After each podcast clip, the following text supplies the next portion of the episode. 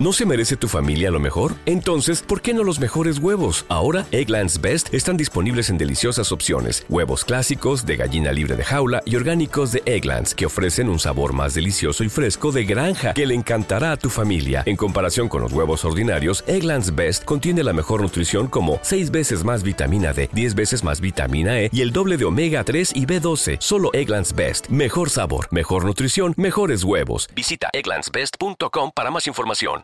With Lucky Land slots, you can get lucky just about anywhere. Dearly beloved, we are gathered here today to. Has anyone seen the bride and groom? Sorry, sorry, we're here. We were getting lucky in the limo and we lost track of time. No, Lucky Land Casino, with cash prizes that add up quicker than a guest registry. In that case, I pronounce you lucky. Play for free at LuckyLandSlots.com. Daily bonuses are waiting. No purchase necessary. Void where prohibited by law. 18 plus. Terms and conditions apply. See website for details. Hola, estoy seguro de que estás disfrutando este episodio de podcast tanto como yo cuando lo grabo para ti. Pero además de eso, seguramente has pensado que tú también pudieras estar grabando tu propio podcast. Con Anchor es sencillo, es muy intuitivo, puedes comenzar desde tu propio celular sin necesidad de equipos costosos y además es completamente gratis.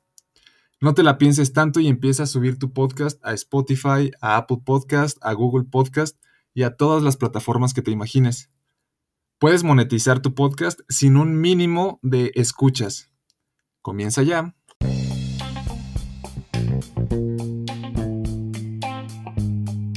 Hola, mi nombre es Rubén Aguíñiga Y yo soy Andrea Guerrero. Y te damos la más cordial de las bienvenidas a esta, la segunda temporada de tu podcast de Líder a Líder.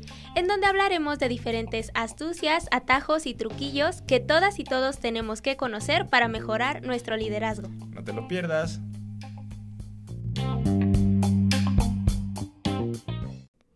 El trabajo más productivo es el que sale de las manos de una persona contenta. Hola líderes, ¿cómo están?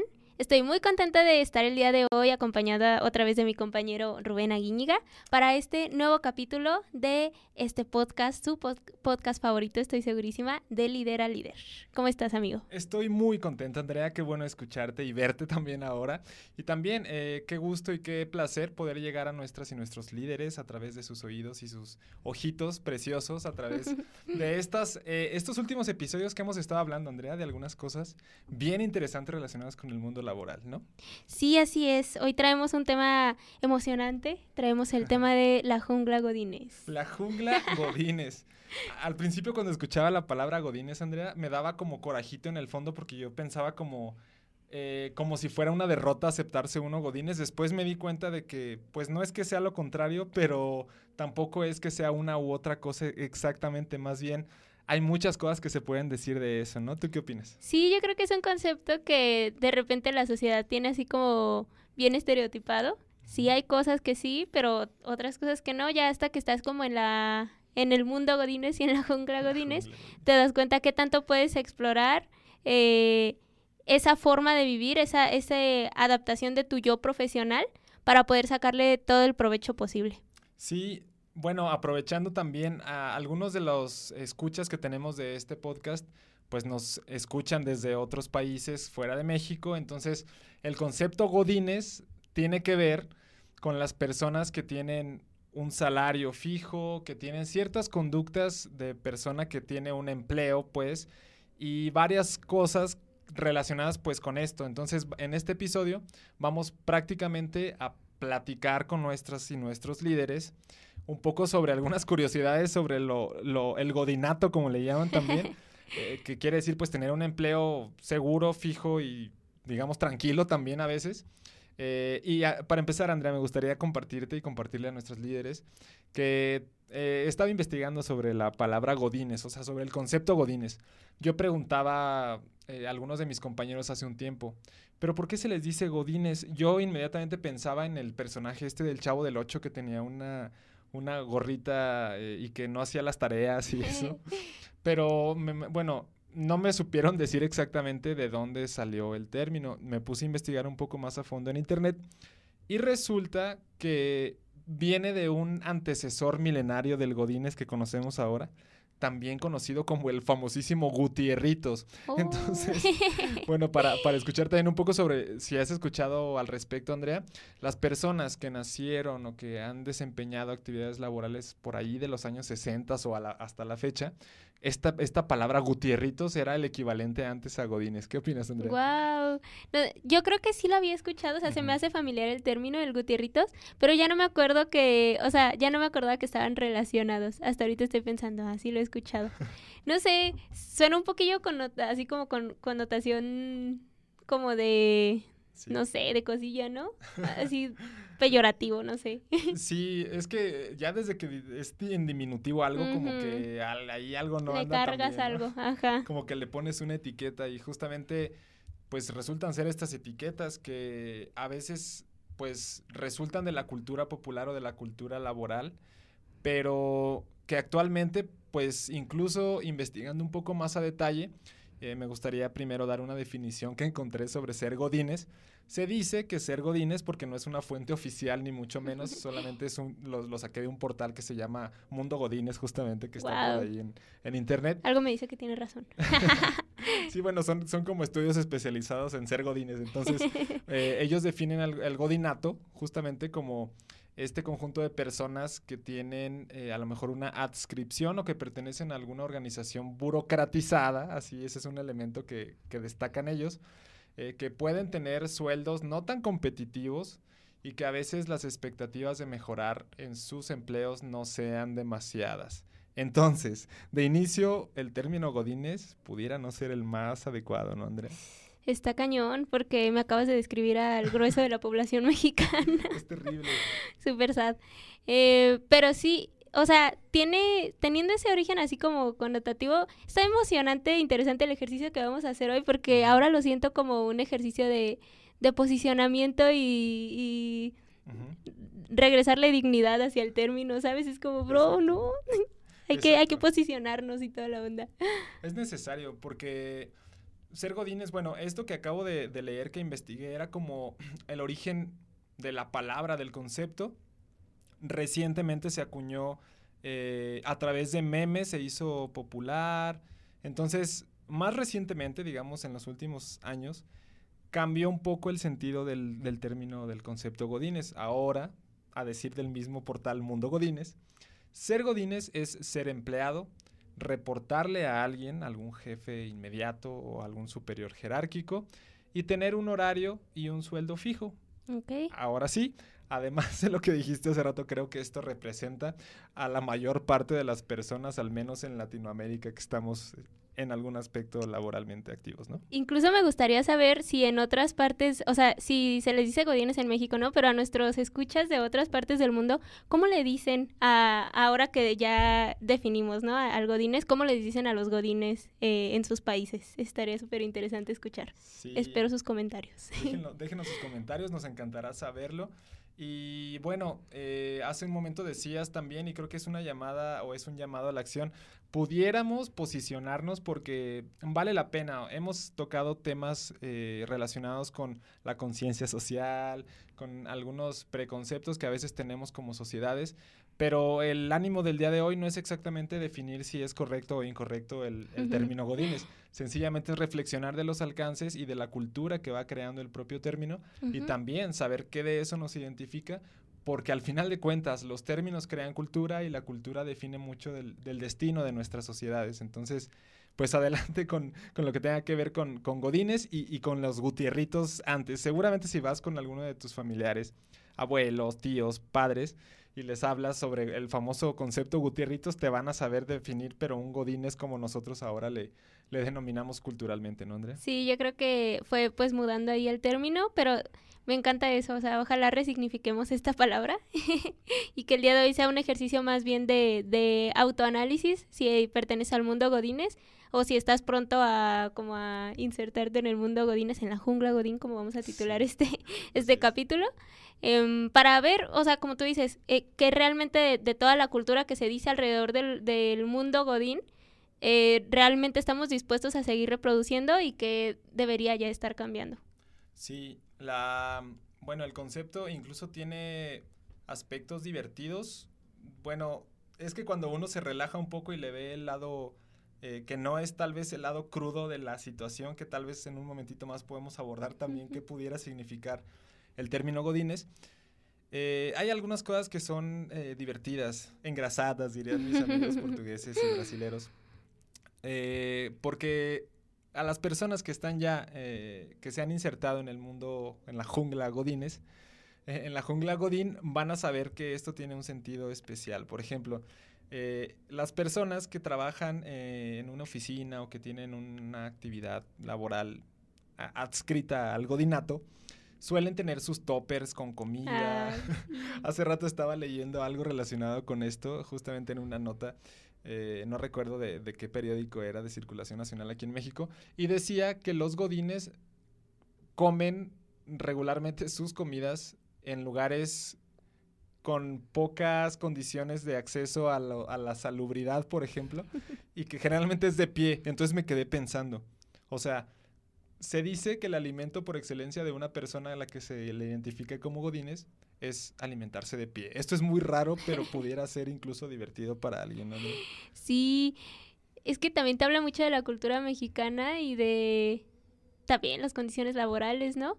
Yo gracias a Dios nunca he estado en la posición, yo creo que con esa característica del godines eh, general no me identifico, he estado comiendo en mis horarios laborales sentadita, entonces, pero sí conozco mucha gente, sobre todo en Ciudad de México, creo que es donde puede suceder un poco más, porque cuando son ciudades grandes los espacios se reducen, entonces a lo mejor no sé, ya, ya después hay todos esos lugares en donde hasta en, en los videos de YouTube, ¿no? Sale de que a, qué hora está súper lleno porque son las horas así de la comida y todas las personas de oficina salen y vas a, comerte tus taquitos de pie. sí, la, comida de pie. Pues es que esa parte, bueno, es, es también parte como de, de la realidad del trabajo en oficina.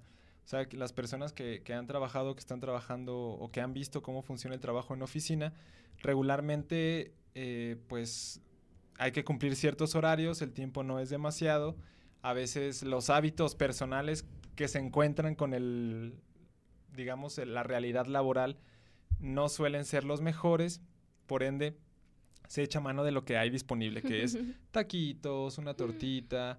Eh, y bueno, para hacer un paréntesis en esto, justamente ese portal que, que, citaba hace un momento hizo una, como una campañita en redes sociales, me parece que fue en Instagram, y convocó a todos los, eh, los individuos, las personas que se identifican con el concepto Godines, a que compartieran una foto de su desayuno, solamente para comprobar la hipótesis de que los Godines desayunan cosas extrañas y muy grasosas. Y la curiosidad que resultó es que la mayoría de las personas que trabajan en oficina pues llevan su frutita, llevan un mm. yogurcito, eh, en fin, hay muchos mitos alrededor de estas conductas, pero lo que sí es que pudiera incluso, ya cuando nos vamos al extremo, haber personas que se sienten discriminadas por haber eh, recibido una etiqueta como tal, ¿no, Andrea? Sí, y la verdad es que será importante que analicemos este, esta como estereotipado en, en, esa parte, porque entonces si te la crees, empiezas a tener una cultura de alimentación muy mala y eso es repercute en tu salud muy feo. Entonces yo estoy, mando un saludo a mi oficina, ojalá que estén escuchando este podcast, en el que nos motivamos luego constantemente, ¿no? Como a, a tener eh, una rutina de alimentación balanceada, a tener así como que nuestros grupos de alimentos correctamente. Luego ahí nos salimos del guacal, obviamente que de repente se te antoja acá unos taquitos, lo que sea, pero en la medida de lo posible creo que somos un equipo en el que sí podemos como eh, motivarnos a tener una rutina de alimentación balanceada y entonces derribar ese estereotipo, ¿no? De que, de que el godines va a comer ahí lo que caiga o lo que sea, sino más bien tener una disciplina y una organización que es muy necesaria para que mantengas tu productividad al máximo con los alimentos que tu cuerpo necesita. Eso es bueno, es bueno y también envío saludos por ahí a, a, los compañeros de oficina de Andrea, también a los compañeros de oficina que yo he tenido y que tengo actualmente, porque es, resulta ser importante desde el punto de vista muy personal que uno tenga un buen ambiente laboral, sí, porque estás ahí un tercio de tu día, o sea, por decirlo así, más allá de si es correcto o incorrecto el, eh, la duración de las jornadas laborales y si eres godines o no. si estás trabajando en una oficina y tienes un equipo cerca, pues es bueno y sería deseable que pudieras desarrollar buenos hábitos alimenticios, de comunicación, al menos pues que preserven la salud laboral.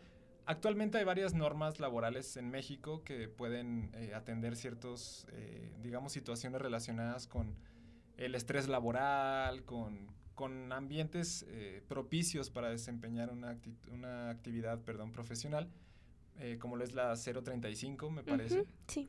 Entre otras muchas. Pero también, pues, saber que ser godines, yo, yo recuerdo, y ahorita voy a aprovechar para compartir algo. Cuando iba en la universidad, yo pensaba de manera muy feliz el día que yo egresara de la licenciatura para poder insertarme en el mundo laboral, en la jungla Godines. Incluso tenía algunos compañeros que llamaban a esa aspiración de ser Godines como su fin próximo más grande. Entonces yo, yo, yo tenía este conflicto porque yo escuchaba, ser Godines es bueno, ¿no? En resumen. Y después escuchaba, ser Godines no está tan padre. Entonces eh, tuve que crear mi propio concepto de, de ser Godines viviéndolo. Y la verdad es que tiene sus bondades. Eh, y pues al final de cuentas, si es la realidad que hay disponible y es lo que se tiene que hacer, pues claro que lo tienes que hacer de la mejor manera porque para eso existen las cosas, ¿no, Andrea? Sí, yo creo que también yo, yo viví como un conflicto así cuando ya estaba a punto de egresar, porque sí me llama, me llamaba mucho la atención pues ya aplicar mi carrera y, tener todo como la práctica ya, ¿no? O sea, ya te llenaron de cosas, de teoría, de proyectos, pues vamos a ver cómo es la vida real, ¿no?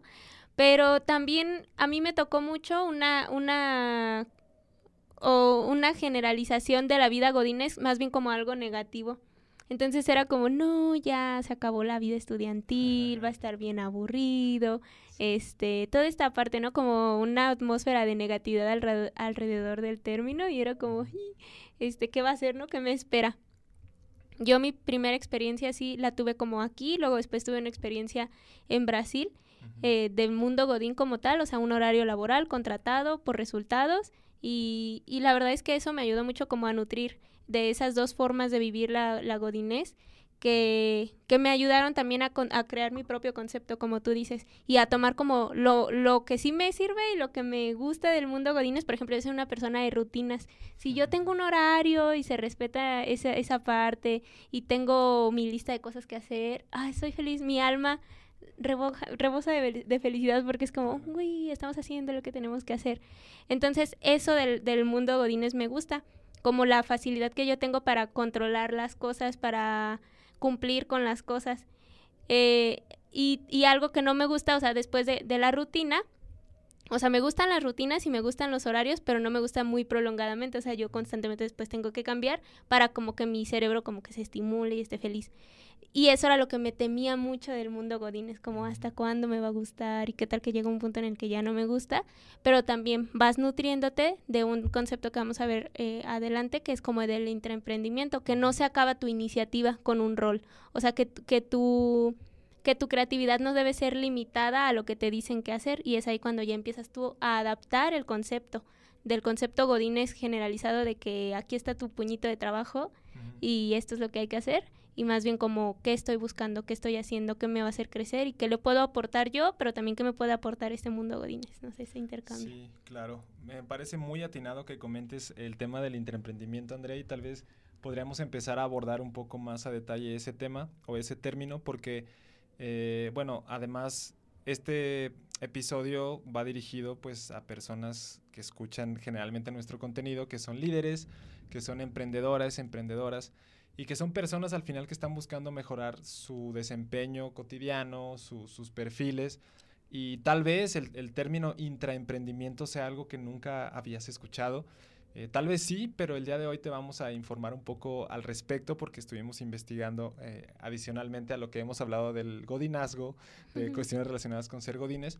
Pero la otra cara de la moneda, Andrea, como bien lo dices, es las personas que son empleados, que son subordinados, que trabajan para una organización o para una empresa, más allá de su desempeño, si es bueno, si es malo, eh, también permiten o se pueden permitir tener la experiencia de mejorar procesos dentro de la propia organización. Y es ahí donde me gustaría nada más poner un, término o más bien una descripción del término intraemprendimiento, las personas intraemprendedoras son aquellas personas que siempre están buscando mejorar los procesos de una organización. Es por eso que viene el prefijo intra, que es pues al interior. Eh, son emprendedores al interior, son, son personas que no se sienten tan cómodos de emprender algo por su cuenta, más bien buscan de servirse de las estructuras formales para después de haber analizado y entendido muy bien esa configuración, poner su granito o su granote de arena y poder mejorar la organización propiamente a niveles que pues por sí misma no llegaría. ¿Qué opinas, Andrea? Me encanta y o sea creo que es eh, un término que nos puede ser muy cómodo para algunas personas que como tú dices a lo mejor todavía no estamos en el en el posicionamiento en nuestra vida o, o, con la configuración deseada para poder ya hacer el arrancón de nosotros mismos, pero tenemos esa, ese gusto y esa facilidad por por detectar pequeñas cosas que pueden ser mejoradas. O sea, como esa posibilidad de, ok, ya funciona así, pero podría estar mucho mejor y pudiera ser así, ¿no? Entonces, es ahí donde te digo que, que no creo, o sea, que, que, las personas con las que tuvimos, no sé, a lo mejor muchos proyectos en la universidad, que fue algo que me pasó. O sea, yo estaba muy acostumbrada a la dinámica, a propuesta, a esto, a esto, a esto. Entonces, como estaba tan atiborrada de actividades y de cosas, llega un momento en el que te da un poquito de miedo el hecho de que, ok, ahora te vas a enfocar en esto y esto es lo que hay que hacer. Entonces, eh, sí es mucho creerte tú mismo capaz de mejorar y, de la, y, también que, la empresa se acostumbre a que tú tienes un nivel de propuesta que debe ser escuchado y que no, no te debes limitar a ti mismo. Em, siempre eh, existen las maneras en las que las propuestas pueden ser explicadas de una manera en la que las personas sí ya están acostumbradas a hacer mucho las cosas de una manera, pero pueden ver en ti a lo mejor la iniciativa de poder realizarlas de una mucho mejor y que obtenga pues resultados para la empresa. Al final es eso, en la manera en la que nosotros podamos proponer y que esos, esas propuestas traigan beneficios y si se puede monetarios así específicamente y lo puedes traducir en un beneficio monetario para la empresa, estás prácticamente hablando su idioma. Entonces, ahí, ahí también ejercitas mucho tu capacidad de, de análisis financiero y de análisis de, de las propuestas y de las ideas, más que a un nivel creativo o de papelito, pues a un nivel ya práctico. Sí, las empresas, las organizaciones en general tienen pues necesidad de gente que esté siempre levantando la mano y que esté siempre tratando de encabezar o de liderar ciertos proyectos o procesos al interior de las mismas. Me gustaría aprovechar para compartir una experiencia. En el 2015, hace ya seis añitos, tuve la fortuna de participar en una convocatoria en mi municipio. Entonces la convocatoria era un premio para el talento emprendedor. En ese entonces yo hice un plan de negocio, planteé ciertas eh, soluciones para algunos problemas que yo encontraba en la sociedad de aquel entonces. Y afortunadamente para mí, pues bueno, resulté ganador y me dieron una lana, una lana para poder comprar el equipo que yo había propuesto que iba a necesitar para mi emprendimiento. Eh, evidentemente, como ya tenía un plan de negocio, pues me basé en él, hice las compras, etcétera, etcétera, etcétera. Y después eh, me di cuenta que no bastaba con tener el gen emprendedor, que no bastaba con tener la idea millonaria y bueno, no era millonaria la idea realmente, pero a lo que quiero llegar es que el gen, el ánimo, las ganas y el querer está muy bien.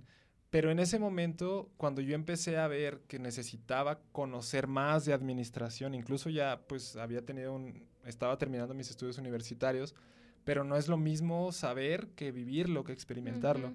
Entonces todo el tema contable, todo el tema de los permisos, de las marcas, de los diseños, de los mantenimientos de la maquinaria, me pareció muy retador y después llegué a una conclusión y ahí es a donde quiero terminar eh, de aterrizar mi comentario. En ese momento me di cuenta de que tenía la necesidad de conocer mejor de los procesos organizacionales formales de algún lugar para poder basarme y referirme en ellos o a ellos en futuros emprendimientos para mí. Fue ahí donde yo cobré conciencia de que necesitaba convertirme en intraemprendedor por un tiempo al menos. Entonces, después, felizmente y después de mucho estar tocando puertas, pude entrar a trabajar en un lugar y me fue muy bien. De hecho, el primer año gané el premio al empleado de, de, toda la plantilla de ese lugar. Eran más de 500 personas con mucho tiempo trabajando ahí, porque yo ya tenía este ánimo, estas ganas, este empuje. Eh, y finalmente lo pude contrastar con procesos formales que me hacía muy feliz vivir. O sea, yo saber que había, unas, había guías para seguir el trabajo, para seguir la actividad y poder dar resultados que se podían medir, me hizo aprender muchísimo. Entonces, más que hablar de mi experiencia porque quiera explicarla muy a detalle, me sirve para poder contrastar un poco el tema del intraemprendimiento con lo del mundo Godines. ¿Qué opinas, Andrea? Sí, es súper importante, yo creo. Vamos a romantizar un poquito esto yo sé el, el, mundo que vivimos, ¿no? Y el México que vivimos, que a veces pues eh, está canijo, ¿no? Encontrar chamba y recién egresado y lo que sea.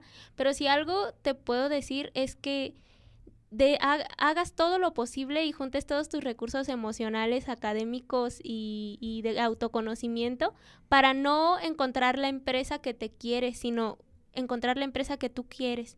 O sea, posiciona tanto las metas que tengas en, en, tu vida, si es, si en algún momento quieres emprender, si en algún momento quieres tener tú tu negocio y, y esta parte o este escalón lo ves como aprendizaje, como tú nos contaste, para poder hacerlo de una mejor manera, posiciónate en aquellos eh, puestos, en aquellas empresas, en aquellos eh, clusters en los que tú sepas que quieres incursionar y velo como eso, como esas etapas de crecimiento personal. Entonces ahí ya no se convierte en algo a lo que fui contratado y entonces tengo que hacer, sino en algo que yo decidí quiero hacer porque voy a aprender de esto. Y si tú tienes en tu mente todo el tiempo eso, yo creo que es mucho más sencillo a posicionarte en un nivel de iniciativa y de proactividad porque ya no estás esperando lo que el ambiente o el contexto te genere, sino lo que tú quieres obtener de él. Y eso te da una mentalidad súper chida para poder ser creativo y, no ponerte el límite así como de, bueno, pues me espero, pues ya estoy aquí. O sea, no es lo que hay, es lo que tú quisiste. Y, en, en la medida de eso, pues eres capaz de proponer y de nutrirte de él. Qué fuerte, Andrea, qué fuerte, pero qué cierto lo que estás diciendo. Eh, los, los empleos muchas veces son, son mecanismos, son vías que nosotros encontramos para, pues para poder mejorar nuestro ingreso o tener uno a veces y poder desarrollar una vida decorosa, una vida, digamos, con acceso al menos a cubrir las necesidades básicas y si se va pudiendo, pues cada vez más. Pero en un país como lo es México y como lo es pues gran parte de Latinoamérica, tenemos muchos retos y asignaturas pendientes en ese sentido. Eh, y bueno, aterrizando también un poco en lo que comentas sobre ser intraemprendedores, me gustaría reflexionar al mismo tiempo con lo que dijiste y basándome en la experiencia reciente que compartí, que los empleos son, eh, pues bueno, son, a veces escucho esta frase de, lo bueno es que hay trabajo y la verdad es que, pues sí, es muy bueno que haya trabajo. El trabajo siempre ha existido, bueno, ahora remunerado bien, tal vez no siempre y tal vez ahora mismo tampoco pero eh, respecto a esto, quisiera reflexionar sobre una numeralia que encontré por ahí en el INEGI. encontré que eh, de 34, más de 34 millones de personas activas laboralmente en México, eh, el 11.8 personas, de perdón, el 11.8% de esas personas son godines, eh, o somos godines, somos personas que tienen un empleo fijo, perdón, sí, un empleo fijo, un horario fijo, un, salario. Contrato, un salario. Contrato, etcétera. Pero eh, eso, eso, o sea, el número no acaba ahí.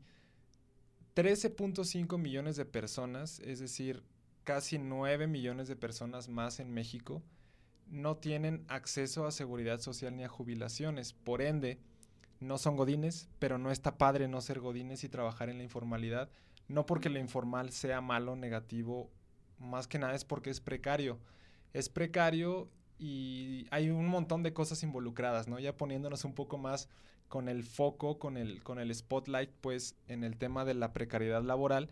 Eh, la Organización Internacional del Trabajo, hablando un poquito del caso mexicano, decía que ser, ser godines en México es una aspiración, es una aspiración de la mayor parte de la población económicamente activa y eso es algo que reflexionar, o sea, dejemos un poquito de romantizar el tema de eh, irnos por la, por la libre a veces o pensar en que tener un jefe está mal o que tú puedes hacer tus propios procesos como tú los quieres, o sea, hay que saber pues la- el dato duro y lo que uno quiere al mismo tiempo, ¿no?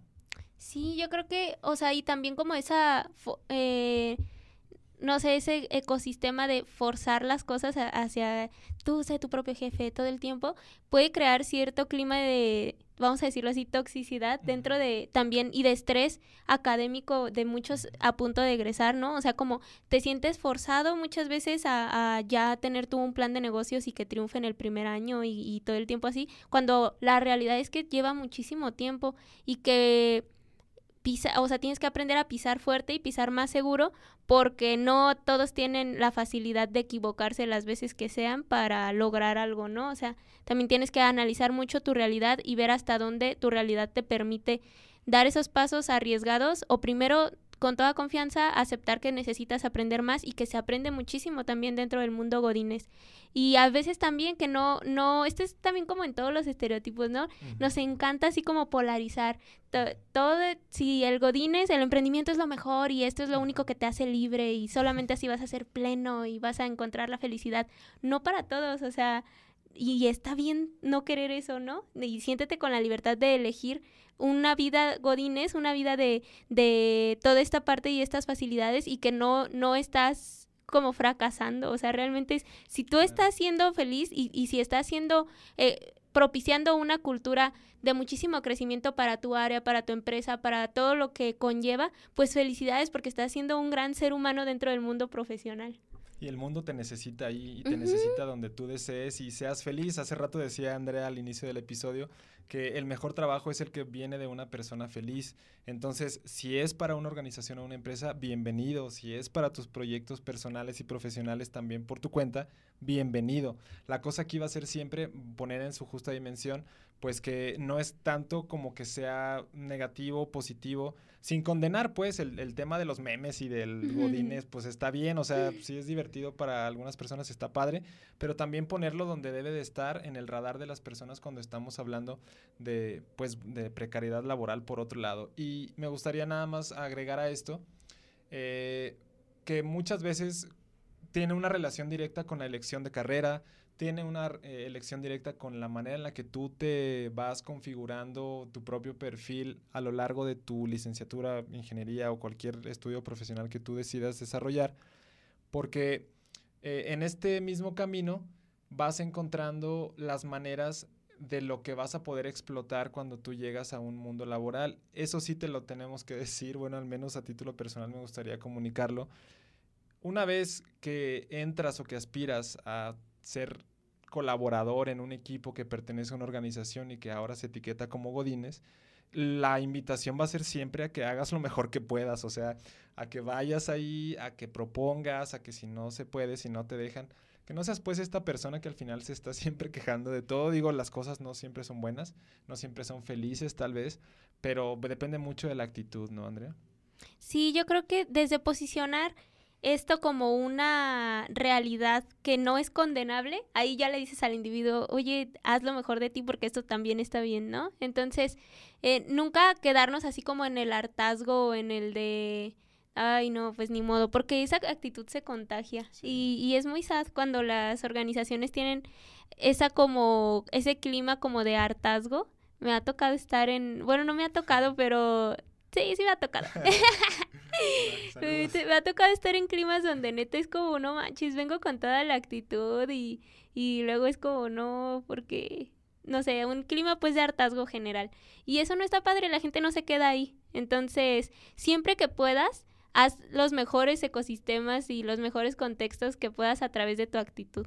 Y eso también es un, un como un estereotipo, ¿no? Que, que muchas veces se cataloga así como algodines, como que no quiere estar ahí. Y ahora que estamos hablando de que es en realidad una situación deseable para un montón de gente que quisiera tener la seguridad laboral, que quisiera tener la seguridad social que representa ser godines en México, pues nuevamente eres parte de un pequeño porcentaje que, que es privilegiado en Así México y por lo tanto hay que aprovechar al máximo.